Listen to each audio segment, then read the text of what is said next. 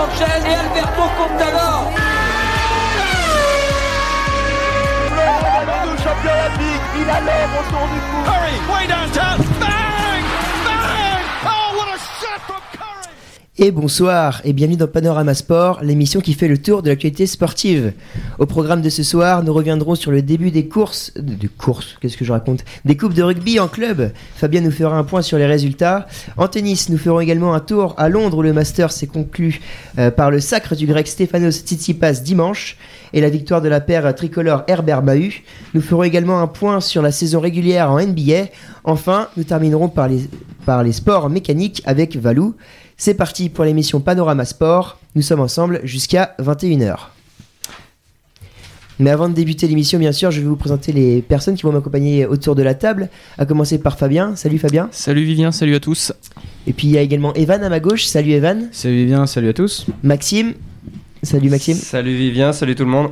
Et puis enfin Valou euh, à la régie, comme d'habitude. Bonsoir Vivien, bonsoir à tous. Valou qui présentera 4-4-2 euh, l'émission qui, qui passera après Panorama Sport, donc de 21h à, à 23h. C'est ça, grande responsabilité. Donc c'est parti pour les titres, mais avant de commencer par le rugby, bien sûr, faisons une parenthèse pour rendre hommage à une des légendes du cyclisme français. Euh, je veux bien sûr parler de Raymond Poulidor, qui est décédé mercredi 13 novembre à l'âge de 83 ans. Alors Fabien, tu nous as préparé une euh, rétrospective de la carrière de l'éternel second, Poupou. Effectivement, euh, petit retour sur la carrière de Raymond Poulidor, euh, l'éternel second, comme on le surnommait. Euh, son surnom vient de sa rivalité avec Jacques Anquetil, donc sur les Tours de France mythiques dans les années euh, 60. Euh, donc Raymond Poulidor qui n'a jamais gagné de Tour de France, qui n'a jamais porté le maillot jaune, mais sur le Tour de France, Raymond Poulidor, c'est quand même 8 podiums entre 1962 et 1976. Il a gagné 7 étapes. Raymond Poulidor, donc, qui a la réputation de ne pas avoir gagné de course, pourtant, le pourtant c'est bien le contraire. Il a remporté un des trois grands tours, c'était la Vuelta en 1964, donc le Tour d'Espagne, mais il a aussi remporté de nombreuses classiques comme Milan-San Remo en 1961 ou encore la Flèche Wallonne en 1963. Raymond Poulidor a également remporté euh, les éditions de Paris-Nice 1972 et 1973 et il a aussi remporté le Dauphiné libéré en 1966 et 1969 lui qui a aussi conquéri le titre euh, national en 1961. Donc euh, Raymond Poulidor était euh, perçu comme un coureur populaire par les Français.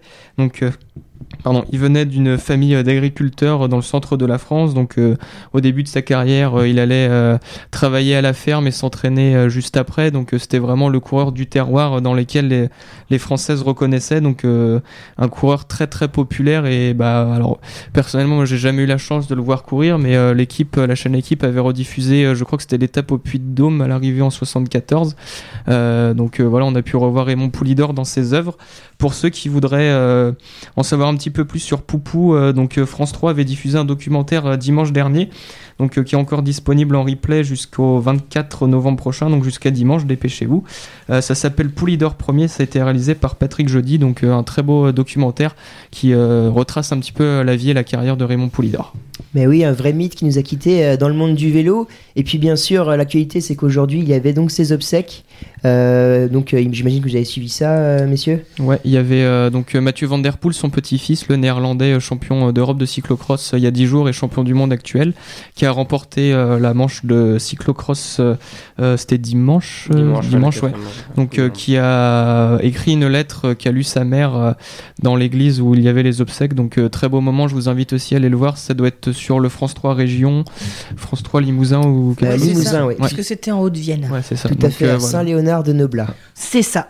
Et il y avait beaucoup d'anonymes qui étaient présents à la cérémonie, d'après ce que j'ai pu entendre, et quelques coureurs comme Bernard Thévenet, aussi double vainqueur du Tour de France dans les années 70, si je dis pas de bêtises. Voilà, qui était là. Christian Prudhomme, évidemment, était là, et toute la famille vélo était là. Bien sûr.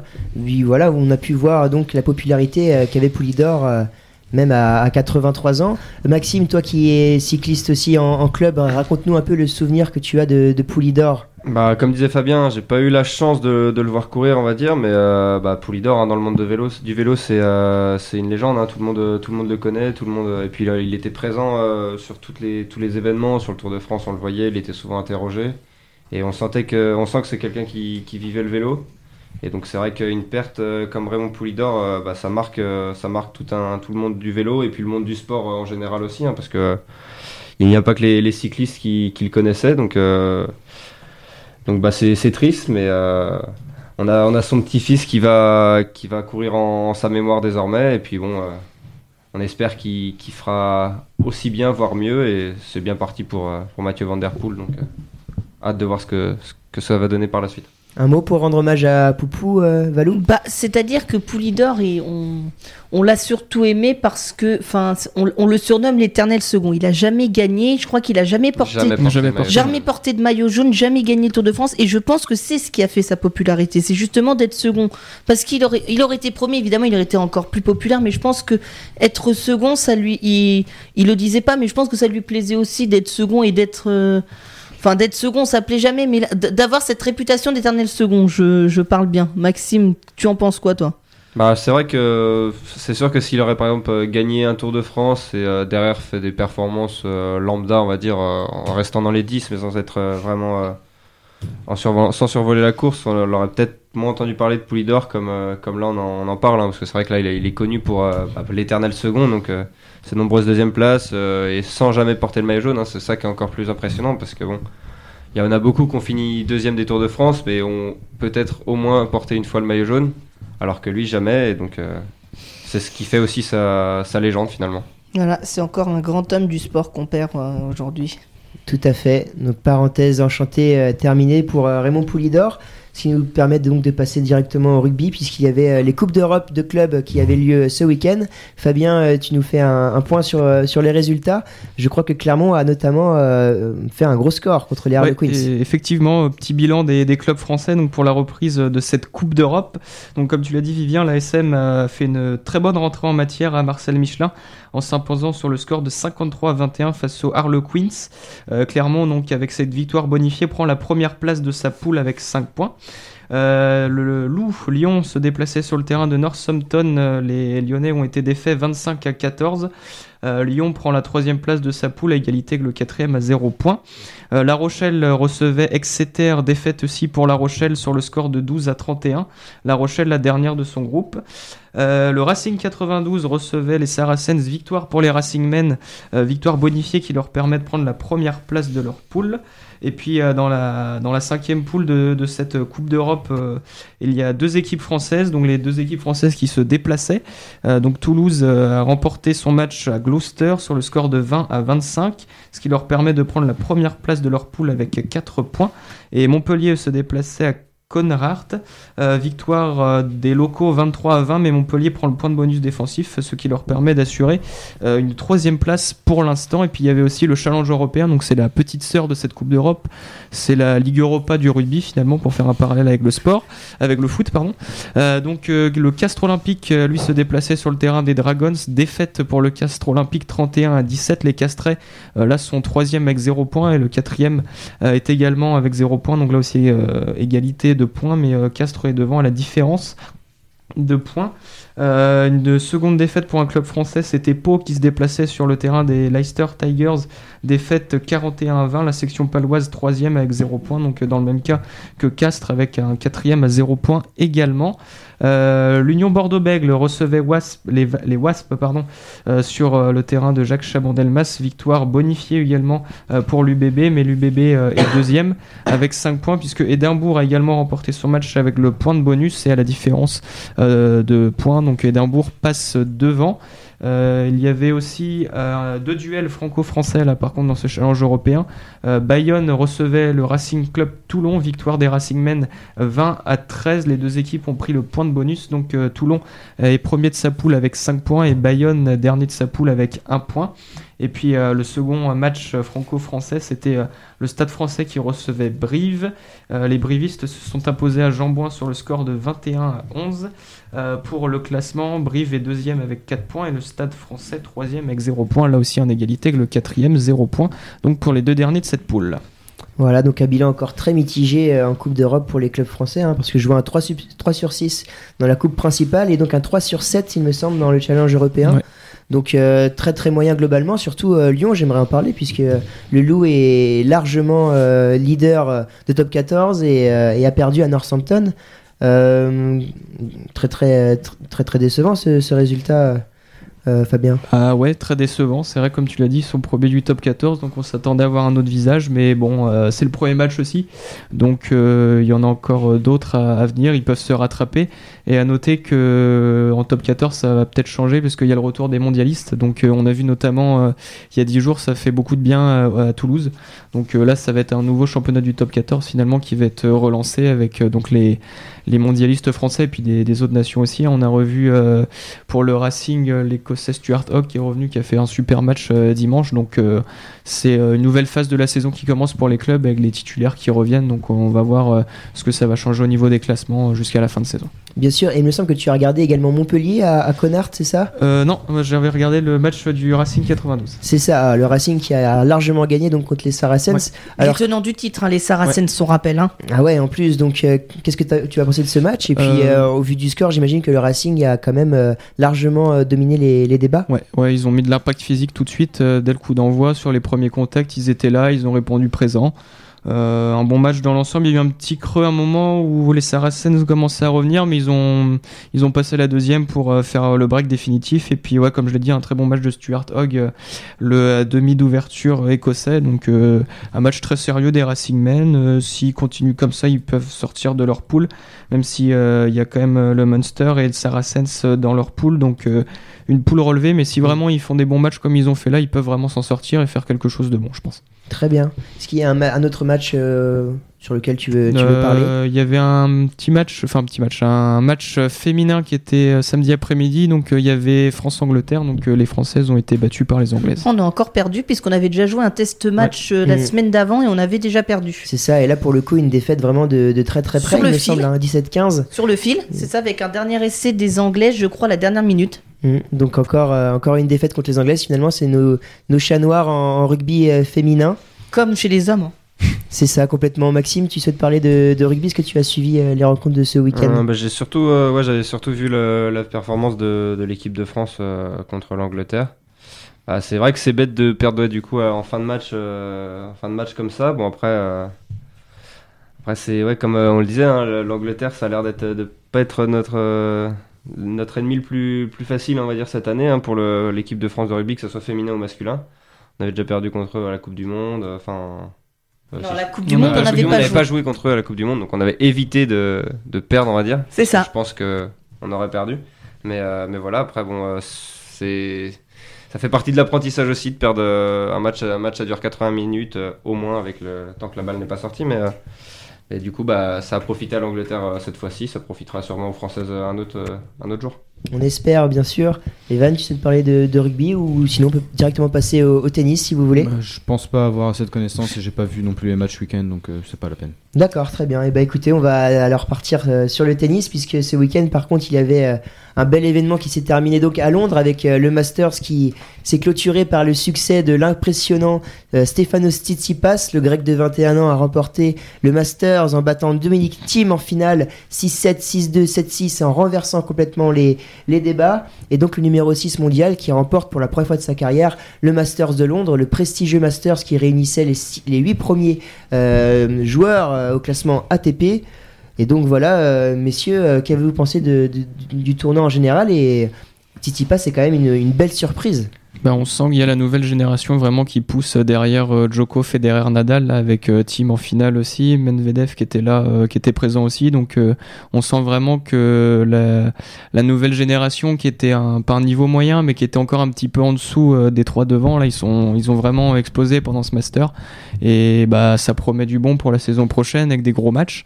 Mais euh, ouais, Tsitsipas aussi. Donc bah dans le cas général des de cette nouvelle génération qui pousse, qui pousse et qui progresse encore. Et bah ouais, je pense que là pour la saison euh, 2020, euh, va y avoir des sacrés matchs euh, contre les Nadal, Djokovic et Federer. Mm, Ouais, bah parce oui, que là, Tsitsipas, on parle quand même d'un d'un tennisman qui a quand même que 21 ans. Donc, euh, si- s'il conserve son niveau de jeu, on risque de, de le voir pendant de nombreuses années. Et je pense qu'il qu'il a moyen d'avoir un grand, grand palmarès euh, à l'image des Nadal, Federer ou Djokovic. À sa- ouais, et puis à savoir que Tsitsipas avait été euh, découvert par Mouratoglou euh, dans un tournoi à Quimperlé. Donc pour, voilà pour euh, la petite référence euh, bretonne. Ah ouais C'est l'entraîneur de Serena Williams, hein, c'est bien ça? Euh, c'est ça, il Ouais. me semble. C'est le, français Mouratoglou. et donc voilà, moi je voulais vous parler de cette semaine d'un match entre Dominic Thiem et Novak Djokovic qui a été assez euh, exceptionnel. Je sais que Noah qui n'est pas là parmi nous, lui l'a suivi et euh, c'est victoire de Thiem qui a donc éliminé le numéro 1 mondial qui, qui marchait, enfin l'ex numéro mondial qui est passé numéro 2 mais qui marchait sur l'eau et qui donc a été éliminé dès les phases de poule. Mais c'est vrai que comme tu disais Fabien, j'aimerais rebondir sur ce que tu disais parce que euh, c'est vrai que les- la jeune génération est un peu venue en force lors de ce Masters, mais a également profité, je pense, des bah, d'une baisse de forme un peu, notamment de Nadal qui était Qui blessé, était blessé au- aux abdos, ouais. aux abdominaux. Et puis quand même Roger Federer qui a réussi à passer les poules, mais qui a perdu donc en demi contre contre Tsitsipas. Euh, quel a été euh, le, le match qui vous a le plus euh, frappé pendant cette semaine, messieurs? Maxime? Moi j'avais vu euh, le match, c'était ouais, Djokovic, tu disais contre euh, teams. Que Ouais. j'avais vu, euh, j'ai juste, bah, j'ai pas regardé l'intégralité des matchs, j'ai juste vu quelques extraits. Et j'ai vu un moment un passing de, de team invraisemblable. hein. Il, il sort, on sait, on sait même pas d'où. Et j'ai vu cette- quand j'ai vu cette action, le ralenti et tout, je me suis dit mais c'est faire ça à Djokovic en plus, c'est vraiment euh, quelque chose euh, d'impressionnant.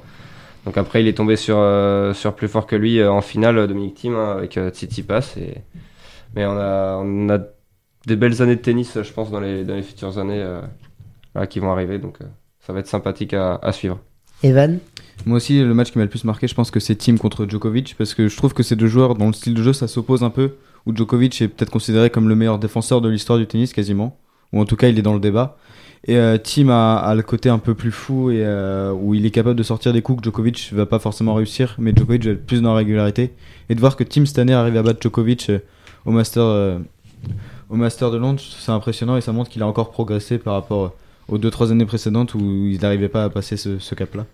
C'est ça. Fabien, tu as un match qui t'a marqué pendant cette semaine? Bon, pas, pas en particulier. euh, bah, c'est vrai que j'ai pas vu tous les matchs en intégralité, mais moi c'est plus, enfin, je retiens plus la, globalité du, du tournoi avec la, les jeunes là qui, enfin les jeunes, les euh, juste la génération d'après euh, Nadal Djokovic qui, qui pousse derrière et qui arrive. euh, c'est plus ça que j'ai retenu du Master qu'un match en lui-même en fait. Et à Notez noter que- la, ouais. la victoire aussi de Herbert Mahut hein, qui, qui gagne en, en double, encore, un- encore une ligne au palmarès des deux Français. Complètement. J'allais, j'allais y venir justement puisque les Français euh, C'est génial eux. hein. participaient à leur cinquième euh, Masters donc à, à Londres et l'ont enfin remporté. Ils avaient perdu l'an dernier en finale au super tie-break contre euh, une paire britannique, euh, Sock, Ouais. euh, Brian, Mike, Brian, Brian, c'est ça, Mike exactement. Bryan et Jack Sock, ouais. Américaine plutôt que britannique. Euh, américaine. Ah oui, américaine, la paire C'est américaine. Et donc cette année, donc comme tu as dit Maxime, ils se sont euh, imposés en gagnant en 2-7 assez facilement. D'ailleurs 6-3, 6-4 contre euh, l'Australien Michael Venus et euh, l'Africain Raven Klaasen. Tu as vu le match Maxime? Euh, bah, comme les autres matchs, hein, juste euh, des, petits, des petits extraits, ouais. euh, puis bah, on, ils sont, on voit que c'est quand même une paire qui se connaît bien, qui joue ensemble depuis plusieurs années. Et on, c'est une des, une des- de, toute, de toute façon une des meilleures paires euh, de double euh, en- dans, les, dans ces dernières années. Donc euh, c'est pas une surprise de les voir, euh, de les voir gagner à Londres. Et c'est vrai que c'était une ligne à leur palmarès qui leur manquait. Donc euh, maintenant Mm. c'est chose faite. Valou Alors, je voudrais quand même dire quelque chose. On, messieurs, on est presque à un, un peu plus de 8 mois des Jeux Olympiques de Tokyo. de Tokyo. Tokyo en 2020.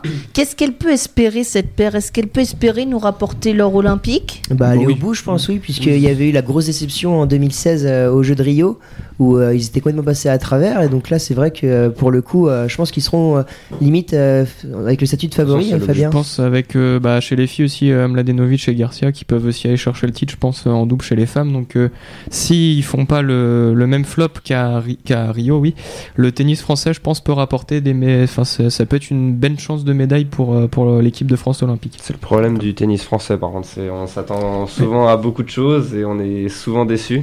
Parce qu'autant en Donc, euh, simple, je vois pas trop ce qu'on va pouvoir faire Non. en simple. Mais en double, il y encore a vraiment que- quelque chose à faire, je pense. On a encore été déçu cet après-midi déjà, donc.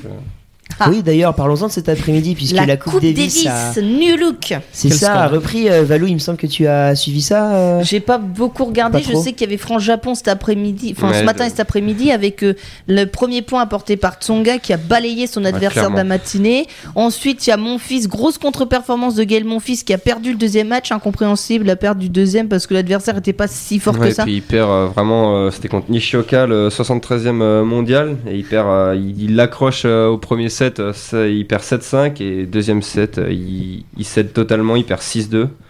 Donc euh, quand Il dans un match pas- où, on rappelle il qu'il n'y avait pas euh, Nishikori puisque Nishikori était blessé.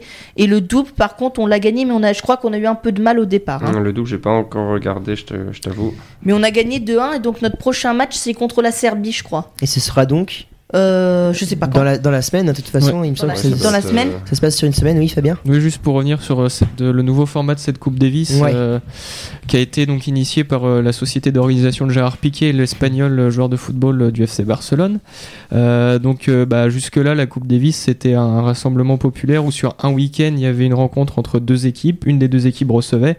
Et il y avait vraiment le côté populaire et communion avec le public. euh, ces dernières années, euh, enfin, je l'ai déjà dit la semaine dernière, mais les dernières années, quand on voyait l'ambiance qu'il y avait à Pierre-Mauroy à Lille, c'était c'était fabuleux, enfin, c'était exceptionnel, c'était encore plus fort que dans un stade de foot finalement. Et là, on nous met ça sur une semaine en Espagne où il y avait, la cérémonie euh, d'ouverture hier soir, c'était d'une tristesse absolue. Enfin, il y avait les, les joueurs qui venaient sur le terrain, dans les tribunes, c'était vide, mais vraiment vide. Et aujourd'hui, on a revu la même chose pour France-Japon, c'était vide. Et il y a un reportage dans tout le sport qui est passé hier soir. Il y a plus de monde qui vont aux entraînements de Djokovic, qui vont voir les matchs. Donc, euh, moi, je trouve, Mm. enfin, je trouve ça scandaleux de, dénaturer le truc comme ça. C'est, moi, je trouve ça scandaleux, quoi. Enfin, Il y Ah a ouais, 10 et pauvres puis- supporters français qui étaient là pour, euh, pour supporter. Il y avait Mais 30 ça a peut-être supporters, joué-. Ouais, 30 supporters. ouais. Ouais, c'est c'est rien. Hein. vu la taille de, Du des stade, tribunes enfin, et ouais. du stade. euh, C'était rien. Ouais, et puis même, on sent que tout le monde est un peu. Déboussolé par ouais, cette un, un peu par ça. Ouais, on voit les médias parler no- notamment de la Piqué Cup, un peu pour, euh, Bah, pour ironiser là-dessus. euh. Voilà. Dites-vous qu'en qu'en Fed Cup, ça va être ça hein, l'année prochaine. hein? C'est Bah, c'est ça. ça. Non, Ça mais fait le truc, c'est que enfin, c'est la Coupe Davis, c'est dans le tennis, c'est légendaire. Enfin, vraiment, euh, quand on voit déjà la taille du trophée avec le socle, avec le nom de tous les vainqueurs. Enfin, quand on a vu la joie des Français euh, en 2017 de remporter ça, ça faisait, euh, je crois, depuis 2001 qu'on n'avait pas gagné. C'est incroyable et de mettre ça sur une semaine, euh, un peu en forme. En format euh, Coupe du Monde de foot, ou enfin, moi je trouve ça vraiment scandaleux quoi. Et puis, c'est dommage parce que la Coupe Davis avait un peu le côté populaire qu'a pas forcément le tennis au départ, où c'est un sport très individuel, où, C'est vrai que ça, ça- où même on a, il y a un truc de classe un peu qui joue avec le tennis, et là le mettre, le faire le côté marketing qu'a voulu faire l'association de Gérard Piquet, je trouve ça, je trouve ça un peu dommage. Je trouve Bah, que ça souvenez- dénature. Souvenez-vous l'ambiance de Lille en 2000, c'est ça, euh, c'est même, enfin, même 2016 ou 2017 d'ailleurs, je sais plus. Quand on a gagné, c'était 2017, mais c'était incroyable de voir la fusion entre le public et les joueurs. Et enfin, moi vraiment, ça me rend triste parce que c'est vrai, comme disait Evan, sur l'ATP Tour, il y a déjà ce côté-là, un petit peu distance, euh, tout ça. Et là, c'est vraiment le moment de l'année où tu as les licenciés de la Fédé, les supporters, ils sont là, ils sont à 2 mètres des joueurs, tu as l'ambiance. Tu sens vraiment pendant le week-end que ça monte, que ça monte. C'est incroyable à vivre. Et ouais, enfin, moi, c'est c'est vraiment scandaleux. Parce que je trouve ce qu'ils ont fait, c'est vraiment scandaleux. Et Après, euh, Le prochain match de la France, France-Serbie, ce sera le 21, donc ce sera après-demain en Jeudi. fait. Donc jeudi. C'est ça, à 11h. D'accord, et donc Valou, rappelle-moi, s'ils remportent ce match contre euh, la Serbie, ils seront qualifiés pour euh, le prochain tour, c'est Euh, ça? oui, c'est surtout que ça dépend du résultat de la Serbie contre le Japon, mais je me fais pas de soucis hein, pour la Serbie. De toute, contre façon, le si on, de toute façon, si on gagne contre la Serbie, de toute façon, on sera qualifié. Bah oui, de toute manière, on sera qualifié en tant que premier Voilà. et on jouera un quart de finale. Sinon, ce sera le 20. euh, Comme on est dans la tête du groupe A, ce sera le euh, 21 novembre ou le 22, ça dépend. Et voilà. Et donc en demi-finale, on pourrait rencontrer soit la Belgique ou l'Australie, selon les résultats, ou alors euh, De toute façon, là, après. ouais, ou l'Italie ou les États-Unis. Attention, on pourrait rencontrer les États-Unis en quart. C'est bien possible. Après, En demi, pardon, en demi, en demi, en Après, il demi. faudra déjà finir premier, hein, parce que pour l'instant. euh, Ouais, la Serbie, euh, sur la la Serbie. Serbie, on peut se faire accrocher. euh. Euh, bah non, parce que c'est pas possible. Il y aura trois matchs de toute manière. Donc, oui, mais si on perd contre la Serbie. Bah, si on perd contre la Serbie, Si bah, on perd contre la Serbie et que la Serbie ou le Japon gagne, on sera deuxième dans tous les cas. ouais, c'est ça. Donc euh, quoi qu'il arrive, on... attention, il y a la règle des meilleurs deuxièmes. hein. ça veut dire qu'il y a deux meilleurs deuxièmes. C'est beaucoup se- trop, beaucoup trop compliqué. Ça jouera au nombre de sets, de jeux. Bon, c'est un... C'est un Donc c'est un scandale, C'est- ce que je dis, c'est un scandale, c'est un scandale. ça, voilà. Mais à savoir qu'avec la Serbie, est-ce que euh, Djokovic euh, jouera euh, donc le 21 euh, Valou? Je ne sais pas. Je C'est ça, hein. Je sais pas. Est-ce qu'il sera assez remis des Masters parce qu'il Bah, vu qu'il avait une douleur aux abdos, euh, Non, Euh, c'est Nadal, Nadal. c'est Nadal. c'est Nadal. Pardon. Non, Je mais du coup, parce que le, le dernier match qu'il a joué au Master, c'était une demi, c'est ça? C'était euh, non, il a il été a éliminé en poule, donc il me semble que c'était mercredi. C'était contre Team peut-être? Euh, non, Team, Non. euh, c'était le deuxième match. Oui. Il me semble qu'il a gagné après. euh, Ouais, ça fait ouais, ça fait ça faire une semaine, ouais. Mm. On verra de toute façon, mais On espère que non en tout cas. C'est ça. c'est ça. Pour nous, ça c'est mieux quand même. En sachant que s'il le fait pas, ce serait assez bizarre, puisque justement, on en, on en parlait de ce rachat de la Coupe Davis. Et l'un des arguments d'ailleurs de la, de la société de Gérard Piquet, c'était que pas mal de, de joueurs de haut niveau boycottaient euh, cette coupe pour pouvoir euh, récupérer un peu à cause de, du, du calendrier très très euh, très très dur euh, donc en ça. ATP. Donc c'est vrai que ce serait assez contradictoire euh, pour le coup. Monsieur, vous voulez encore parler un peu de, de tennis? Et moi, juste pour vous dire Ouais. que bon, bah, dans les autres rencontres, on avait Croatie-Russie, donc les Russes se sont largement imposés 3-0. D'accord. La Belgique. a- Surprenant d'ailleurs la Croatie qui était euh, tenante du titre, on peut dire. euh, Ouais, la. Be- le- Est-ce que Marine Cilic jouait ou pas du tout? Ah, je ne sais pas, je Je, pense. je vais regarder, pas. regarde les- Tu- annonce les autres euh, Voilà. résultats. Ensuite, il y avait Argentine-Chili, donc les Argentins l'ont largement emporté 3-0 également. hein. Euh, Belgique-Colombie dans le groupe D, c'est la Belgique qui l'a emporté, mais 2-1. Après, dans le groupe E, on avait Kazakhstan-Pays-Bas, ce sont les Kazakhs. Oh, ça fait rêver. hein. Ce sont les. Excusez-moi, ce sont les Kazakhs qui ont gagné 2-1. Et il y avait Italie-Canada dans le groupe F. Et ce sont les Canadiens qui sont Incroyable. face aux Italiens. C'est 2 beau. à 1. Après, si Chapa, Chapa, Chapeau- Chapovalov. Chapovalov jouait, c'est peut-être euh, plus normal parce que ça reste le meilleur joueur des, des, deux, des deux nations quand on combine Avec le petit Pospisil Et du côté de la Ou Croatie. Quand même qui a fait le Master de Londres. Ah oui, Ouais, mais est-ce qu'il a fait Oui, c'est ça. Justement, est-ce qu'il a joué? Je pense pas, puisqu'il. Oui. Chapovalov a peut-être joué parce qu'il l'a pas fait le Master de Londres. Non, non, Chapovalov n'a pas. Euh, alors, Chapovalov It- jouait le, dans- la Coupe Ouais. Davis. Dans Ouais. Italie-Canada, Silic n'a oui. Chapovalov a joué contre Matteo Berrettini, son deuxième match. 2-1. Ouais, c'est ça. Très Très serré d'ailleurs. Et il y avait- 6, 7, 7, Et, 6. Pops- et, P- et Pospisil aussi a joué. Il a gagné contre Fonini 7-6, 7-5. Ah oui, quand même. Belle, belle euh, performance Ouais. des Canadiens quand même. hein. Ouais, C'était très serré. Dans les deux matchs, c'était à chaque fois tie-break. D'accord. Euh, gros, gros, grosse adversité entre, dans les deux matchs. Et tu avais donc euh, des. C'est tout, tous tous les Euh, matchs ouais, ont été annoncés. ouais, C'est ça. Silic, Tous euh, les matchs ont été- pas présent pour la Croatie. Non, c'était Roublev et Kachanov. Très bien.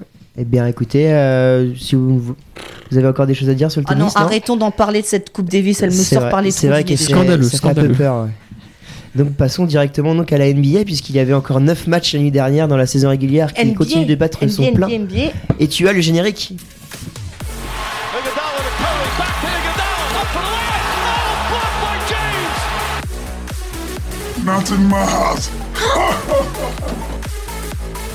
To Curry, way downtown. Bang! Bang! Oh, what a shot from Curry! Cleveland! Alors on... This is for you! oui, un petit problème avec le générique, mais euh, on est parti donc pour la NBA. On Il y avait savait donc plus où la mettre. 9 matchs hier, Maxime, euh, avec de belles euh, oppositions quand même. En effet, une grosse nuit en, NBA avec des, matchs euh, très intéressants. On avait euh, notamment euh, les Clippers qui, jouaient à, OKC, enfin qui, recevaient OKC justement, avec le retour de, Paul George dans, son, ancienne, équipe. Et donc c'est les, Clippers qui l'ont emporté de deux petits points, donc un 90-88 avec un, un Montrezarel euh, en sortie de banc, même s'il joue euh, énormément de minutes euh, avec un, une grosse euh, ligne de stats en 28, 28 points, 12 rebonds, 5 passes décisives. On avait aussi euh, donc euh, d'autres matchs avec euh, les Spurs qui se qui se déplaçaient à Dallas. Et donc euh, les Spurs, euh, malgré euh, les 36 points de, de DeRozan, ont, ont perdu 110 à 117. Euh, un Doncic euh, encore une fois inarrêtable en 42 avec Mm. 42 points, 11 euh, 11 rebonds, euh, 12 passes. Donc je pense qu'on en Ouais. reviendra un petit peu euh, dessus tout à l'heure, je tout pense. à fait, tout à fait.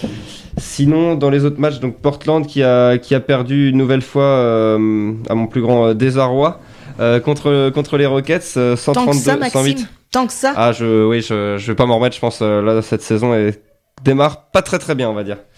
Et donc les Rockets, hein, avec leur trio qui, qui a marché sur, euh, sur Portland. Euh, Milwaukee qui a gagné 115-101 face à Chicago. Les Raptors, euh, tenants du titre, euh, ont gagné 132 à 96 contre les Hornets. Donc les Hornets qui ont pris une véritable fessée. Sinon, je, je vois les petits signes de, de, de Fabien à côté de moi qui, qui me font perdre ma concentration. Vas-y, continue. Sinon, New York a gagné 123 à 105 face aux, aux Cavs. Les Pacers ont, ont gagné face, euh, face aux Nets. Hmm. Grosse, grosse victoire d'ailleurs, 29 points d'avance. Oui, c'est euh, ouais. assez énorme. C'est assez surprenant, hein, surtout que Brogdon était blessé, si je ne me trompe pas. Ouais, et- mais de l'autre côté aussi, Kyrie Irving, Et Kyrie Irving, également euh, absent. euh, qu'on attendait, euh, qu'on attendait bah, qui est un peu blessé en ce moment, en ce début de saison, et qui apporte pas autant qu'on qu'on Bah, le pensait. individuellement, il apporte beaucoup. Après, le collectif, euh, je trouve, Ouais, marche voilà, moins c'est bien ça, que- c'est- qu'avec match, euh, ça match moins bien. Bah, Kyrie Irving se met moins au service de l'équipe, de mon point de vue. Bah, N'oublions pas que le basket reste un sport collectif, on joue à 5 contre 5. hein. Tout à fait. tout à fait, tout à fait. Et sinon, dans les autres matchs, euh, Boston a été gagné euh, à Phoenix. Donc Phoenix qui, était, qui est auteur d'un bon début de saison, très surprenant d'ailleurs. Donc il a gagné 99-85. Et les Wolves qui ont gagné euh, face au Jazz de Rudy Gobert avec un, un Towns encore une fois impressionnant avec euh, 29 points, 13 rebonds, 5 passes décisives, 2 contre et Mmh. 2 interceptions. Donc euh, très impressionnant une nouvelle fois. Et donc voilà pour les, les résultats de, de cette nuit, une, une nuit très passionnante, Mhm. très intéressante avec de, de très beaux matchs euh, début de. Une belle nuit avec encore donc 9 matchs, donc beaucoup de choses à, dire. Et on peut commencer d'ailleurs par le match qui, dont tout le monde a le plus parlé cette nuit. C'était bien sûr le match entre les Mavericks et les Spurs avec cette sixième défaite consécutive pour euh, l'équipe de Greg Popovich. Alors on a un, supporter des, Spurs à ma gauche, hein, Evan, qui a fait la gueule lorsqu'on a donné le, le score de la rencontre. Est-ce que tu as regardé le match et qu'est-ce que tu penses de, de cette phase un peu... euh, bah, cette phase en dedans de, des Spurs. Alors j'ai pas regardé le match, mais j'ai regardé très longs extraits. Et euh, bah c'est pas beau ce qui se passe en Spurs en ce moment, ça, ça joue pas très bien. Euh, on perd un peu l'ADN Spurs euh, euh, que, que Greg Popovich il a mis depuis, depuis, depuis 22 ans maintenant, c'était en 97 qu'il prend les manettes. Et oui, ça joue moins collectif, on a Demar DeRozan qui essaye de, qui essaye de, de sortir l'équipe de la mousse dans, dans laquelle elle est, mais ça marche pas très bien. Euh, Aldridge, euh, on dirait un fantôme depuis l'année, à part euh, depuis Mm. l'année, à part contre OKC où il fait une pointe, mais sinon. euh, en, Mm. défense, en défense, les Spurs défendent très moyennement. On est la 28e équipe euh, au ranking défensif, alors que les Spurs, depuis 20 ans, c'est top 5, euh, 5 voire même top 3. C'est ça, et puis on voit les, comme tu parlais d'Al- meilleur joueur de NBA, on peut clairement le dire, tourne à 16 points, 2, passes, 9 rebonds en 35 C'est minutes. assez, c'est vraiment pas assez pour un joueur de sa carrière. Même, pour un- même en dehors des statistiques, l'impact qu'il a d'habitude euh, et l'influence qu'il dégage, là on la ressent pas. Même, euh, même des gens de Temeray qui, qui avait fait un bon- une bonne pré-saison et un bon début de saison sur les 3-4 premiers matchs, là il est complètement dedans. Il défend moins bien, il prend 42 points euh, en défendant sur Doncic. Bon, même si c'était compliqué de défendre sur Doncic hier soir. Mais ouais, ça joue pas bien. Et puis même, on sent, on sent que Popovic euh, pa- paraît un peu fatigué sur le banc. Euh, Ses 70 ans commencent à se faire sentir. Est-ce que ça veut dire que la méthode de Popovic est complètement obsolète, complètement Après, euh, il a, pa- passé de temps C'est-à-dire, est-ce qu'il faut qu'il lâche, laisse la main et à qui? Pour moi, il a aussi. enfin, après, on s'attendait clairement pas à une saison euh, folle de, des Spurs. hein. Euh, les joueurs euh, sont plus les mêmes non plus que- qu'au Bon, il début. peut- On- Il y a on quand même de, ils peuvent aller en playoff quand même. voilà, on s'attendait à une playoff, mais bon, on s'attendait pas à ce qu'ils gagnent tous les, tous Non. les soirs. Et puis, euh, bah, Enfin, quand même, c'était on- si Aldridge était en forme, mais depuis le début de saison, c'est loin d'être le cas. Et puis, le, même le collectif, hein, le collectif. Aldridge euh, en particulier, mais bon, à part DeRozan qui fait des, des grosses pointes en termes de scoring, Et encore, DeRozan reste irrégulier quand même. C'est un Oh. peu dans l'ADN de autour de lui, euh, tu- Ouais. hier contre Dallas, c'est le seul à, passer les, les 15 points quasiment, avec Aldridge qui en met 16, mais sinon, euh, derrière, il y a Forbes qui en met 13, et derrière, Mhm. c'est 9 points euh, au maximum. Quoi. Rudy Gay, pareil, hein, Rudy Gay qui Bah, c'est ça, Rudy mais Gay joue justement, beaucoup je moins d'ailleurs que l'année il dernière. joue, Bah, enfin, il joue quand même euh, Mhm. 18 minutes quand même hier, ça reste... euh, Ouais, mais l'année dernière, c'était oui. vraiment presque le sixième homme institutionnalisé des Spurs. Et, et cette année, il tourne un peu avec un Demaro Carroll qui a du mal à s'intégrer. C'est un peu plus compliqué, et puis on sent que ouais, Popovic est un petit peu dépassé par les événements en ce moment. Là, Du on se voit qu'il a été exclu en dé- euh, ce Bon, après, Popovic exclu, c'est oui, bon signe. C'est possible, mais du coup, on a, on a vu les premiers pas un petit peu de, de Duncan en, en tant que, Mais D'ailleurs, et des- que j'ai head coach. pas l'info. euh, C'est un- qui qui coachait vraiment? Est-ce que c'était Duncan ou est-ce que c'est de Becky Hammond Duncan euh, qui, qui donnait les consignes de ce que j'ai vu brièvement. hein. J'ai pas, je regardais, j'ai pas regardé le match euh, en entier, mais euh, j'ai vu que Duncan donnait les consignes, donc ça fait plaisir aussi de voir Duncan, un enfant de la maison Spurs, sur le sur le banc. Donc donc c'est cool, mais bah du coup les Spurs va falloir qu'ils se reprennent et puis euh, puis on parlait récemment aussi de un éventuel trade pour changer les ça. choses avec DeRozan qui était euh, pressenti à, à Orlando, peut-être en échange de Fournier Bamba, tu me disais ça, en- ouais. avant l'émission. Euh, peut-être euh, pourquoi pas un pic de draft ou quelque chose comme ça parce que Fournier Bamba contre DeRozan ça paraît plutôt faible quand on voit parce que même si Fournier est un bon joueur et qu'on l'apprécie tous en tant que français mais après Fournier depuis le début de sa carrière c'est c'est 17 18 points maximum quoi. Ouais, et puis je Ah, pense que reste quand même Et pas bon, mal. je pense oui c'est pas je- mal mais DeRozan c'est un joueur qui tourne à 26 27 euh, depuis depuis 4 5 ans qui est un joueur confirmé qui est multiple All-Star etc. les Spurs, je pense que ça va, comme toute équipe, hein, de toute façon, ça va devoir passer par une, une reconstruction. hein. Je pense que là, je vois pas trop d'autres solutions pour, euh, pour aller rechercher. euh, ils ont pas énormément de monnaie d'échange à part Aldridge ou de Rosanne. C'est vrai, mais je trouve dur quand même avec l'effectif parce qu'on on sait quand même qu'ils ont ramené Desmarais Carroll cet été, qui s'est mal euh, adapté comme tu dis, mais qui reste un très bon joueur NBA. Il y a Deron Temoret qui est revenu, qui est revenu de blessure et qui était euh, le meneur euh, qui a mis Tony Parker sur le banc et qui était pressenti comme un des meilleurs meneurs euh, à suivre.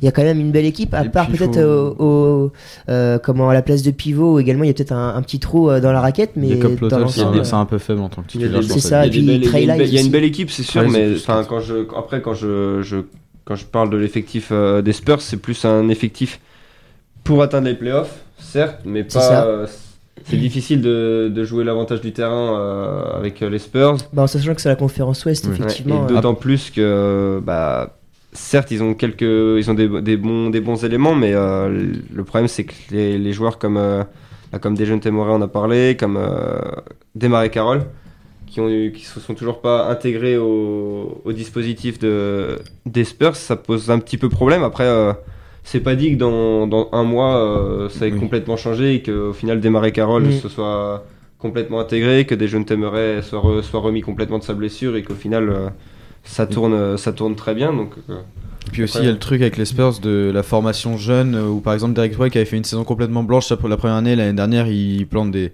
des 30 points en playoff. Et là, on a, il y a 3-4 jeunes qui qui n'ont pas encore euh, vraiment joué. Euh, Lonnie Walker Jr. qui a été drafté l'année dernière, si je me trompe pas. Ouais, et puis ça. les deux rookies de cette année qui sont Luka Samanic et euh, Kendall Johnson qui n'ont pas posé un pied en NBA. Donc on sait qu'il y a la formation Spurs où dans 2-3 ans, peut-être que ces joueurs-là, ça sera des bons titulaires en NBA.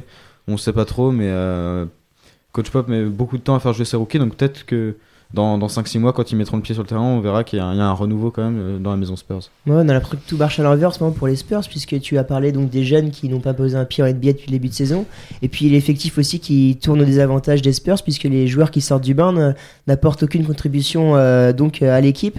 Donc c'est vrai que tout marche un peu à l'envers en ce moment pour, pour les Spurs. Et à l'inverse, les Mavs, eux, réalisent un gros début de saison, avec bien sûr en tête de mire notre bon vieux euh, Luka Doncic, encore euh, auteur d'une prestation exceptionnelle la, la- euh, la nuit dernière, peut-être même la plus belle de sa carrière, puisqu'en 35 minutes, écoutez bien, c'est 42 points, 12 passes, 11 rebonds. Il devient à 20 ans le deuxième joueur de l'histoire de la NBA à réaliser cette performance en triple-double avec plus de 40 points. Le premier, c'était euh, LeBron James en 2005. Ça vous laisse montrer un peu les qualités de Luka Doncic Triple-double. Oui, D'accord. C'est plus de 10 unités dans. C'est ça, on l'a on l'a dit la semaine euh, dernière, c'est plus de 10 unités dans au moins 3 des 5 statistiques clés qui sont euh, Points, les, rebond, les points, points, rebond, passe, interception, interception et contre. Mm. Alors à l'inverse, justement, les Mavs, ça tourne bien. Est-ce que vous vous attendiez à ce que les Mavs soient aussi bons en ce début de saison? Bah, on attendait la confirmation de Doncic, on savait très bien tout le talent qu'il avait, on l'a vu l'année dernière de toute façon, mais euh, là c'est, on, en- parlait la semaine dernière il me semble, de- déjà de Doncic qu'il était un petit peu comparé à, à LeBron James. Bah oui, complètement. Et Mm. puis bah, là, comme avec l'exemple que tu as donné, hein, de, le deuxième joueur à, à faire un triple-double avec plus de 40 points derrière LeBron James, justement. Mm. Donc, euh, ouais, Luka Doncic, euh, bah oui, c'est c'est lui qui, qui porte l'équipe euh, des Mavs à seulement 20 ans, mais bon, après, derrière, il a, il a aussi des bons éléments. C'est On ça. a Porzingis, du coup, la question qu'on se posait, ben, forcément, elle est, la réponse, on l'a. Il est, il est là pour aider. hein. Hier, déjà, hier, euh, 18 points, 10 rebonds, donc double-double. C'est sa moyenne en plus à peu près depuis le début. Ouais, voilà, c'est ça, sa moyenne, je vais regarder rapidement, ouais, 18 points euh, et 9 rebonds à peu près par match. C'est ça, ça qui est d'ailleurs assez beau pour euh, les Mavs, puisqu'il revient après une longue blessure et il s'est tout, totalement adapté avec euh, Doncic. Il y a vraiment un lien entre les deux joueurs. Ils ont tenté le pari avec, euh, avec New York en l'échangeant, et puis bah, c'était soit ça, soit ça passe, soit ça casse, et apparemment ça a l'air de, de passer, donc euh, après il va falloir voir, euh, ils vont peut-être un petit peu le ménager euh, sur quelques matchs pour éviter une rechute. Et puis ce qui fait leur force également aux Mavs, c'est l'effectif, hein, puisque Ah. à l'inverse des Spurs, ça tourne très très bien. Entre Dorian Finney-Smith qui a inscrit 22 points hier et qui fait encore un très très bon Record match. en carrière, je crois d'ailleurs, pour Dorian Finney-Smith. Voilà, ça montre un peu euh, que ce joueur est en pleine progression. Il y a également Seth Curry qui a été tradé donc euh, euh, cet été en provenance des Blazers justement et qui s'est très, très bien acclimaté dans, dans l'équipe. Il y a également Jalen B- Brunson que personne ne connaissait. Bah, c'est le Trop, sophomore euh, qui avait fait une bonne saison l'année dernière, mais une bonne saison de rookie pour un joueur euh, qui n'avait pas été drafté très haut, je crois fin de premier tour ou Mhm. début de deuxième. Voilà, c'est ça, mais en bon tout cas, euh, une- un bel effectif qui, qui trouve ses marques en ce début de D'autant saison. plus qu'hier, il gagne, euh, je suis en train de voir ça, euh, sans Barea. Barea n'a pas joué une seule seconde, Courtnelli non plus, Bo- Boban Marjanovic non plus. Donc il y a encore d'autres éléments, euh, je crois qu'il y en a qui sont blessés dans les, dans ces, tro- dans les trois que j'ai cités, mais avec ces trois éléments ajoutés à, l'effectif euh, en rotation, ou, euh, enfin à voir, ça peut être euh, in- intéressant. Juste Maxime, tout à l'heure quand tu as commencé, tu as dit que Luka Doncic pour toi il te faisait penser à LeBron James. Moi je le comparais plus à un gars comme Larry Bird parce que Larry Bird avait vraiment Après, moins de qualité athlétique parce que LeBron joue beaucoup aussi Oui, sur voilà, après quand je, le quand je le comparais à LeBron James, c'était plus au niveau des stats, stats, au niveau de, de la précocité ouais, de la précocité et puis du leadership. Quoi. Enfin, à, à 20 ans, porter une équipe NBA comme il le fait, euh, je pense qu'il y a très peu de joueurs qui l'ont fait dans, dans l'histoire de la NBA. Et d'autant plus qu'on sait que c'est un joueur européen, donc euh, très attendu par les médias, les supporters euh, américains. Et puis bah, il confirme tout le talent qu'on attendait. Et donc euh, bah, ça fait plaisir pour, euh, pour, euh, pour le basket européen de voir Mm. qu'au final, l'école l'école européenne n'est pas si mal finalement. C'est ça, et puis donc les Mavs qui montent à la cinquième place du classement de la conférence Ouest, une conférence si difficile et euh, très très bien placée hein, d'ailleurs, en cinquième position. Donc les Mavs avec deux victoires consécutives, ça tourne bien en ce moment, c'est costaud. Et puis à l'inverse, bah, euh, les Spurs, je les vois où En fond de classement, 13e avec 5 victoires et 9 défaites. Donc voilà, une des, un des, comment, un des pires, une des pires séries pardon, de, de la ligue avec 6 défaites consécutives donc. Pour vous dire, une équipe qui fait pire que ce sont les Warriors. Donc autant dire que euh, c'est pas, pas compliqué de, de faire pire. Mm. Euh, donc voilà, les Warriors eux sont voilà, 15e avec 2 victoires et 12 défaites. euh, dernier de, Au fond de du NBA. Voilà, Ça complètement. s'arrange pas. Alors, est-ce que vous- Russell qui était le dernier Ouais. joueur de, de, on va dire potable en quelque sorte, euh, de, qui faisait partie des, des stars euh, en NBA, c'est blessé. blessé. euh, c'est bon, c'est que pour une semaine ou une, ou une ou deux semaines. Mais bon, là, c'est vraiment l'hécatombe au niveau de l'infirmerie euh, des Warriors. hein. C'est ça. Et puis donc, est-ce que vous aviez envie de parler d'un autre match Bah, cette nuit? Il y avait mm. quand même euh, de belles rencontres. Moi, c'est pas forcément un match, mais c'est plus l'arrivée de Carmelo Anthony euh, à Portland, parce que Portland est Ouais. une équipe qui va pas très bien. Et Mm. est-ce que la- l'arrivée d'un joueur comme Melo, euh, qui est un joueur qu'on sait individuel, euh, très fort individuellement, qui a marqué plus de 20 000 points en NBA facilement, et qui est multiple star, mais est-ce que ça peut vraiment aider une équipe comme Portland qui est un peu dans la difficulté, Mm. qui a encore perdu contre les Rockets hier soir euh, une- euh, avec un, un beau différentiel de 24 points C'est ça, c'est énorme. 132-108. C'est les Blazers qui ont le même bilan donc que les Spurs. Des Blazers qui ont fini troisième lors des deux saisons euh, dernières. Donc autant dire que c'est euh, la crise euh, à Portland.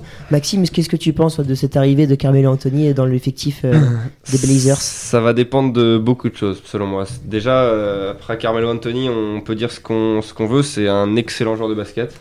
Ça, c'est plus sa, mentalité qui lui a fait dé- défaut, un petit peu égoïste euh, par certains moments. Au Rockets, s'il était rentré dans l'équipe sans trop, euh, sans trop vraiment euh, se mettre au service, là, ça va dépendre en fait. Soit il essaye de, il, fait passer le collectif avant sa carrière personnelle, et, ça match très bien. Soit il veut encore, pardonnez-moi l'expression, jouer au con et, il va se retrouver sans équipe NBA. Sauf que là, je pense, selon moi, je pense qu'il a compris quand même. Il a, ça faisait quasiment un an qu'il n'avait pas Mm. été, euh, pas foulé les terrains NBA. Quasiment. Bah, c'est- 370 370 jours. 370 jours, voilà, c'est ça. Mm. Donc euh, 370 jours sans équipe, enfin sans fouler le parquet euh, d'une équipe NBA. Il s'est peut-être euh, posé les bonnes questions. Il s'est peut-être dit que bon, là, c'était sa dernière chance. Portland lui la donne. À lui de la saisir maintenant. Euh, ce n'est- je suis pas dans sa tête, donc je peux pas Mm. forcément dire. Mais si jamais il se met dans, il rentre dans le moule, euh, ça peut être un- une bonne, une bonne alternative hein, euh, Mm. sur un, en Carmelo Ouais, Anthony en sortie de banc euh, vraiment en forme. Je pense qu'il y a beaucoup d'équipes qui qui seraient qui seraient contents d'avoir un tel joueur dans, dans, dans leur, équipe- dans leur effectif. Donc à voir et j'espère surtout que ça va ça va permettre aux, aux Blazers de, de remonter dans le classement parce que là c'est vrai que c'est un petit peu compliqué. Bah oui, puisque comme tu l'as dit, euh, dernière chance pour Carmelo Anthony en NBA, mais également dernière chance pour les Blazers hein, pour euh, essayer d'aller chercher cette qualification en playoff, puisqu'on Ah, sait que les places sont chères. Il reste encore du temps. Ouais, après, ils restent quand même sur. euh, ils sont sur euh, un On début de sait saison que- très compliqué. hein, la sait que les dynamique n'est pas Blazers, bonne. les, les Blazers, leur spécificité, c'est les, les fins de saison. Ils sont souvent, on va dire, ils accrochent la 7ème, 8ème place euh, à Noël à peu près, et puis la deuxième partie euh, de saison, même après le, All- le, Mm. le euh, week-end de All-Star, euh, ils donnent tout et ils perdent quasiment plus un match. Donc, après, il faut voir aussi le, le calendrier qu'ils ont eu. Ils ont, ils ont pas joué contre euh, que des petites équipes, il me semble. Ils ont quand même joué contre des, contre des bonnes équipes. hein. Hier, euh, hier, Houston, encore une fois. Donc, euh, donc à voir. Après, c'est là pour le moment, Mm. c'est pas encore inquiétant. Faudra voir. euh, Ça commence. Ça Ça commence, commence à ça l'être. commence à l'être. Va Comme, falloir qu'ils se réveillent. Mais euh, mais ouais, va falloir, va falloir se réveiller quand même. hein, donc, euh, Mm. mais bon. Bon, il y a un petit manque de profondeur de banc, je trouve, à, à- aux Blazers, parce que, à part Nasir Little, qui est une bonne pioche à la draft, qui a été chopé Ouais. en 25. qui Après, faut, faut savoir justement qu'ils ont perdu beaucoup de joueurs cet Ouais, été. hein. Euh, on a Seth Curry qui est donc parti à Dallas. Il y a également euh, au Ah. poste 4, euh, comment il s'appelle, Myers Leonard qui est également Il y parti. a Mo Harkless aussi, qui était... Mo Harkless Mo et Harkless. Alfaro Camino, qui étaient deux Ouais. joueurs très importants dans le 5 de. C'est de- ça, de- donc. de- des Portland. T'as complètement raison quand tu parles de ça, puisqu'on voit que Gary Trent Jr., qui est donc un rookie, a joué 4 minutes hier et donc a, a- est quand même arrivé, arrivé sur le terrain. Anthony Tolliver également. Donc ça fait quand même pas mal de, jeunes. euh, euh, Tolliver, il a de l'âge. Hein. Tolliver, il a 34 Il a de 35. l'âge, Tolliver a on sort. 35 ans. Oh, pardon. C'est Ok. pas un rookie.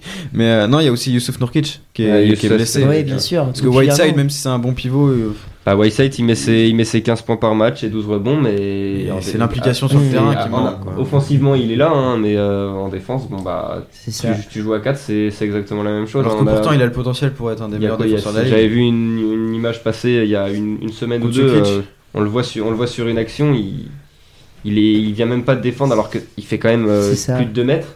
Il Ouais. vient même pas défendre sous le panier euh, face, à l'attaque adverse. donc- Il se fait pas mal tailler d'ailleurs sur ouais. Twitter. euh, on a cette image d'un moyen, un moment où il défend sur Nikola Jokic. Donc on sait Mm. Jokic qui est beaucoup dans la dilettante et euh, il ne défendait même plus. Il avait plot, laissé. c'était un plot là, sur cette faut pas, se, Incroyable. faut pas se demander pourquoi euh, hier euh, les, les Blazers prennent euh, 132 points. hein. Puis Capella, il s'est vraiment baladé dans la raquette en plus hier. hein. 22, 22 points, 20 rebonds. Quand t'as Whiteside en face, normalement tu prends pas, tu prends pas 20 rebonds euh, facilement comme ça. Donc, Mm, euh, mm, mm. C'est ça. Bah, donc avant de fermer, bah, Evan, euh, ton avis toi sur le scout poker euh, Carmelo Anthony euh, donc aux, aux Blazers avant de de- d'annoncer les scores, les, les matchs de ce soir et de passer au sport mécanique? Moi je suis sceptique sur Carmelo Anthony euh, à Portland. Je pense qu'il est un peu vieux et que son, corps- et son jeu se basait beaucoup sur le physique. Parce que même s'il le shoot et tout ça, il a quand même beaucoup usé de sa vitesse pour déborder les 4 et tout ça. Et puis euh, est-ce qu'il est capable de faire des passes, Carmelo Anthony? On ne sait pas. Déjà, on sait, qu'il ne sait pas défendre, alors euh, à voir. Carmelo Anthony, on le rappelle, qui a euh, 35 ans. Et donc voilà, à voir euh, ce que ça va donner du côté des Blazers qui vivent décidément un début de saison très compliqué. Donc pour euh, donner les, les matchs et le programme de demain, Allez, il au y aura- programme ce soir. il y aura 4 quatre matchs, à commencer par euh, les Grizzlies contre les Warriors à 2h du matin, les Blazers qui seront donc en back-to-back décidément contre les Pelicans, les Lakers affronteront eux le Thunder également en back-to-back, et puis les Kings qui ont battu euh, incroyablement les, les Celtics euh, dimanche soir grâce à un Buddy Hield exceptionnel et un raté au buzzer beater de euh, Marcus Smart, euh, affronteront les Suns en back-to-back également. Voilà messieurs. euh, 20h47. Parenthèse NBA terminée, je te laisse Valou nous parler de sport mécanique puisqu'il y a eu un très très beau week-end encore, notamment en Formule 1. Ouais, c'était un très très beau week-end. Il y a eu plein plein de choses qui sont déroulées. Il y aurait même dû y avoir du WRC en Australie ce week-end, mais la manche a été complètement annulée à cause des feux de forêt hein, en Australie. Donc ce week-end, on s'est consolé avec euh, avec euh, hop, de la Formule 1. On s'est euh, consolé avec euh, un Grand Prix du Brésil assez fou. Autant les 50 premiers tours étaient ronds mais alors autant derrière, on a eu euh, beaucoup beaucoup de choses. fallait se réveiller dans les 10 dernières minutes finalement. C'est ça. Alors on a eu euh, plein de choses dans les 20 derniers tours. On a d'abord eu l'abandon de Valtteri Bottas sur casse moteur au 53e tour, ce qui constitue le deuxième abandon simplement de Valtteri Bottas cette saison puisqu'il s'était craché en Allemagne sous la flotte. Euh, euh, donc à cause de ça, on a eu la voiture de sécurité qui est sortie. Alors c'était un beau bordel la voiture de sécurité parce que dites-vous bien qu'on était au 53e tour mais que il y avait que cinq voitures qui étaient dans le tour du leader. Il a fallu donc que toutes les autres voitures se dédoublent pour repasser tout le monde pour revenir dans le tour. La safety car a duré six tours et la relance a été une relance de, de folie. Hein. Euh, Fabien, tu as regardé aussi le Grand Prix, je crois. Hein, tu as vu un petit peu ce qui s'est passé? Ça a été une relance de folie. On a, ça, ça dépassé partout. Bah, c'est surtout au Brésil. hein. De toute façon, au Brésil, euh, une relance au Brésil, euh, les deux, deux trois premiers virages, trois premiers virages. Au Brésil, c'est ouais, C'est les fameux S de Sénat, Ouais. le 1, le 2, donc intérieur, extérieur et intérieur Déjà de. que les départs sont compliqués, alors une relance à quoi Il restait combien de tours à la, re- à la première relance Ah bah alors, euh, on a relancé la course à la fin du 59e tour, ça veut dire qu'il restait 13 tours à voilà, donc couvrir. à 13 tours de la fin, ça devait être, ouais, ça devait être sympathique. Ouais, c'était très sympathique avec ça doublé partout. à Albon, il a passé des Ferrari. t'as- c'était- C'était magnifique d'ailleurs, avec un dénouement exceptionnel avec Gasly qui est passé, Ouais. Qui a coiffé au mais attendez, avant ça, avant ça, il y a eu le scandale des Ferrari. Attendez, je vous fais écouter. Ah il y a- oui, ça c'est beau ça. Un- Il y a un eu le nouveau. scan- il y a eu le Encore un. Essaye de surprendre Vettel et il le fait. Il est d'abord allé à l'extérieur, puis il a piqué à l'intérieur. Oui, mais là, ça va être au tour de Vettel. Vettel n'a pas défendu. Voyons, allons voir maintenant si. euh, Oui, Leclerc, lui, par contre, va défendre. Ouais, attention, les deux Ferrari se sont qui touchés, se ils se touchent. sont touchés. Oh, que c'est idiot. Encore une fois, encore une fois, les deux Ferrari qui sont touchés. Encore. On compte même plus les doubles abandons chez Ferrari. Encore une fois, avec euh, Vettel euh, et euh, Leclerc qui ont tenté de s'attaquer. Donc Leclerc qui attaquait Vettel donc à l'entrée des S de Senna. C'est Vettel qui avait le DRS à la ligne droite suivante et euh, en fait pourtant Leclerc laisse le minimum d'espace donc l'espace pour laisser passer la voiture mais euh, ce qui se passe c'est qu'on on pense que Vettel enfin essaye de le tasser un petit peu pour pouvoir passer. En fait le contact il est minime hein, quand on le voit à la télé le ouais le, le Ça con- touche quasiment pas, mais bon, à cette vitesse. Bah, c'est ça après, oui, c'est ça, c'est qu'à cette vitesse-là. à 280 km/h vous auriez vu les fonds plats étaient arrachés Ouais. euh, Il y a des Vettel, je crois qu'il a fini avec une suspen- il a fini avec un pneu crevé Ouais, et Leclerc euh, non, le- Vettel a fini avec une suspension cassée à l'avant droit et Leclerc a fini avec une crevaison, donc euh, impossible pour les deux voitures de continuer, donc out. Et puis avec tout ça, il y avait deux voitures arrêtées, puis en plus on a Stroll qui a abandonné en plus parce qu'il a dû rouler dans les débris, donc ça, il a cassé aussi une suspension en roulant dans les débris, bizarre, mais bon, pourquoi pas. Et donc re-voiture de sécurité. On a regroupé tout le monde encore à- et on a relancé à, à deux tours de la fin. Et euh, c'est passé à la fin ce qui s'est passé. Alors on a d'abord euh, Hamilton qui a accroché Albon en tentant de le dépasser à l'intérieur avec un aileron en vrac cassé. T'as un Gasly qui se retrouve deuxième, on sait pas comment, on sait pas pourquoi. Mais tout ce qu'on sait, c'est que la fin est géniale et je vais vous faire revivre la fin dans les conditions du direct avec le dernier virage Junkao et la grande remontée. Il essaye de résister.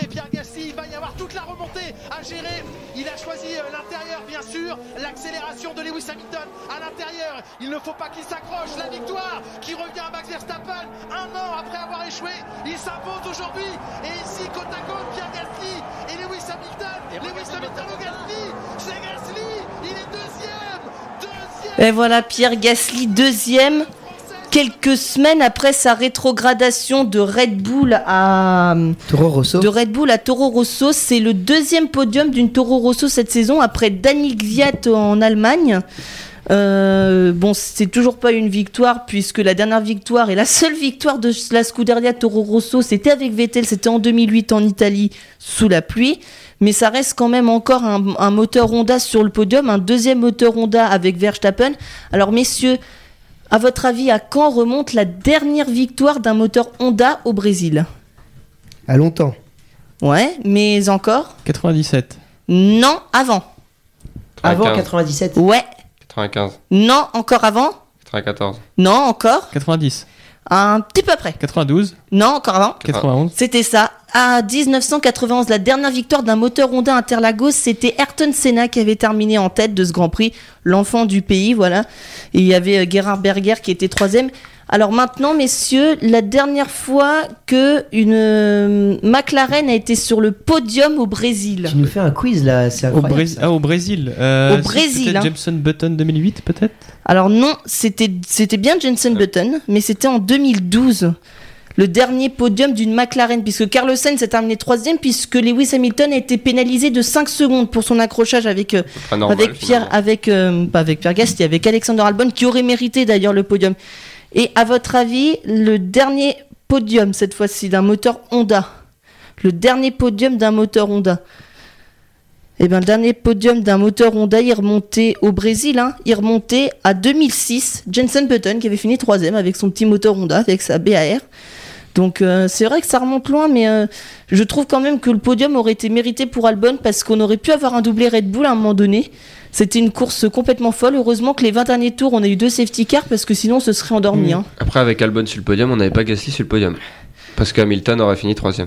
Ouais, c'est ça. Donc, mais, euh, mais et d'ailleurs, petit côté chauvin. euh, ouais, Mais vas-y. du coup, Valou, il y a eu un. Enfin, je sais pas que le podium protocolaire, j'ai pas trop suivi, mais Hamilton est monté sur le podium. Bah oui, c'est ça le problème, c'est que comme la pénalité n'a pas été donnée avant Ah, le c'est podium, n'a pas été décidée avant le podium, c'est Hamilton qui est allé sur le podium et c'est Hamilton qui a fait la conférence de presse euh, post-course en C'est fait. quand même incroyable. donc, ça, on a de- revu après sur les réseaux sociaux euh, Sainz remonter sur le podium alors qu'il y avait plus personne C'est ça. dans le stade avec son équipe et le- tout le C'est staff ça. de C'est quand même incroyable de prendre une décision si tardivement. Bah alors que pourtant ils ont les moyens de le faire avant, hein. ils avaient les moyens de toute manière et Lewis Hamilton l'a tout à fait dit à l'arrivée, il a dit c'est pour moi, c'est pour ma pomme, c'est moi qui ai accroché.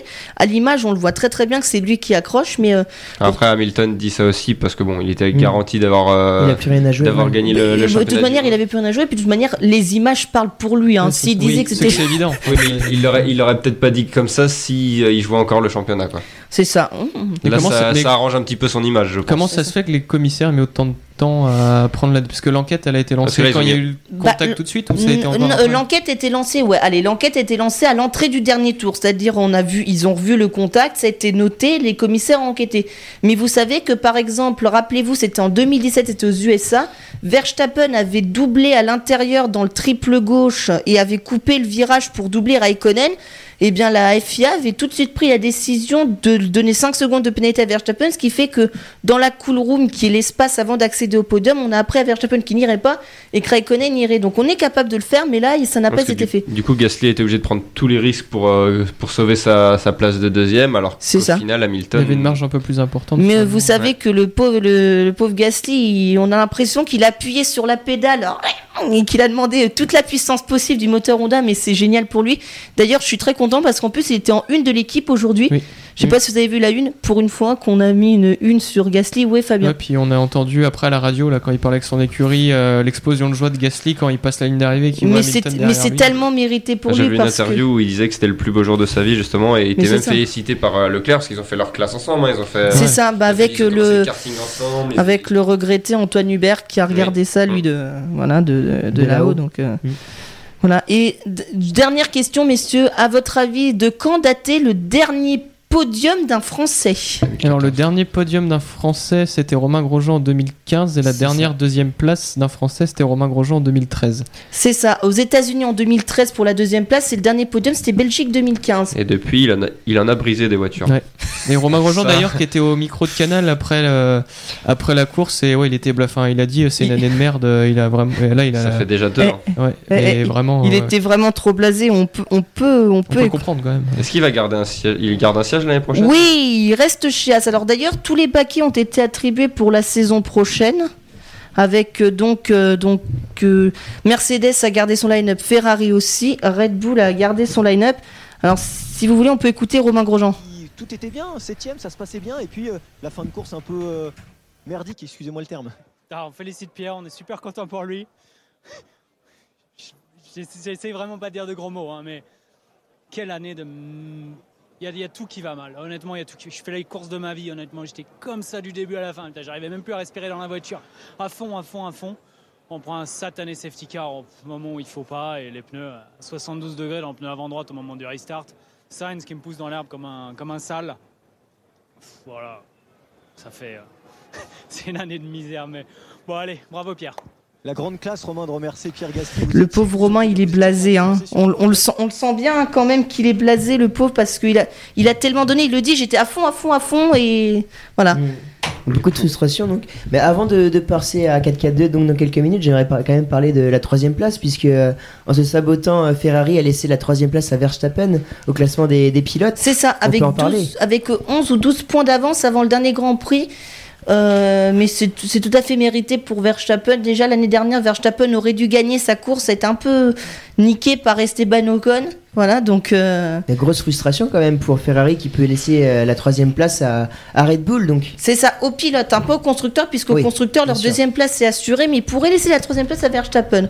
C'est quand même assez dramatique. Mais euh, est-ce que, est que vous seriez pour ou contre vous des consignes d'équipe? Est-ce qu'il faudrait qu'il y ait des consignes d'équipe chez Ferrari? Bah, quand on voit la mésentente qu'il y a, est-ce que ça leur coûte? Euh, Je pense que oui. Enfin, faut- il y a un moment, faut qu'ils établissent les ordres et il y a quelqu'un. Enfin, faut que quand ils arrivent sur la piste, ils savent quoi faire à ce moment-là, parce que là, on a vu, enfin, ça, c'est en fin de saison, donc les, les, comment dire, les conséquences sont peut-être un peu moins graves, mais si.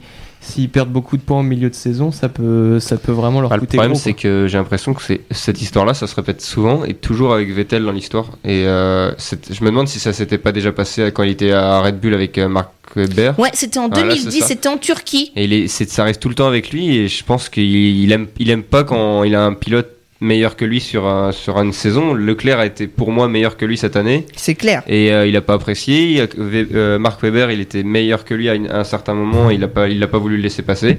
Et Que je pense que Vettel, euh, et c'est pour ça que les consignes d'équipe, ça serait peut-être une bonne idée. Ouais. Ouais, je pense que parce que normalement euh, c'était euh, c'était Vettel qui était pilote numéro 1 mais euh, enfin comme tu l'as dit Maxime euh, Leclerc fait une meilleure saison bien de meilleure saison que lui donc euh, ce serait légitime que Leclerc récupère la première place.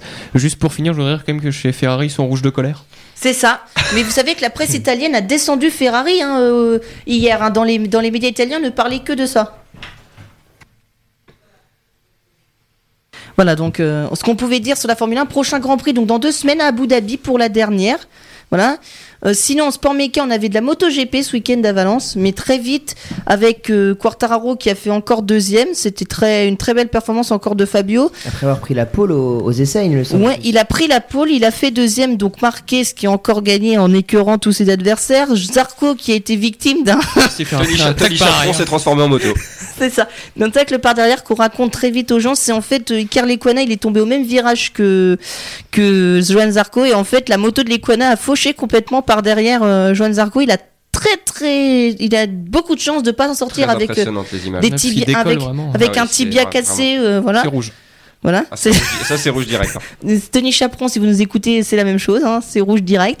Et euh, sinon, voilà. Et puis on a appris aujourd'hui qu'Alex Marquez montrait dans la deuxième Honda, puisqu'on pouvait penser que Joan pouvait aller dans l'écurie euh, mère Honda, mais en fait, ce sera le frère de Marc Marquez, Alex Marquez, champion euh, Moto 2, qui ira, euh, voilà, euh, dans la dans la Honda. Et donc, euh, en ce moment, les essais, euh, les essais de fin de saison à, à Valence, voilà. Et puis c'est tout. Et puis juste pour vous signaler qu'on a la Formule 1 qui reprend donc à partir de vendredi et samedi, ce sera euh, à Aldiria, en Arabie Saoudite, avec Verne qui va tenter de défendre sa couronne mondiale. Voilà. Eh bien, merci Valou pour cette page euh, Formule 1 et page mécanique qui a été encore une fois euh, très intéressante. Bien, merci à tous de nous avoir suivis pour euh, cette émission Panorama Sport. Je vois qu'on est un peu en retard sur euh, la montre. On va laisser donc la place à nos camarades Jamais. de 4-4-2 pour l'émission euh, Football du soir en cette trêve internationale. Merci à tous. Bonne soirée. Bonne soirée.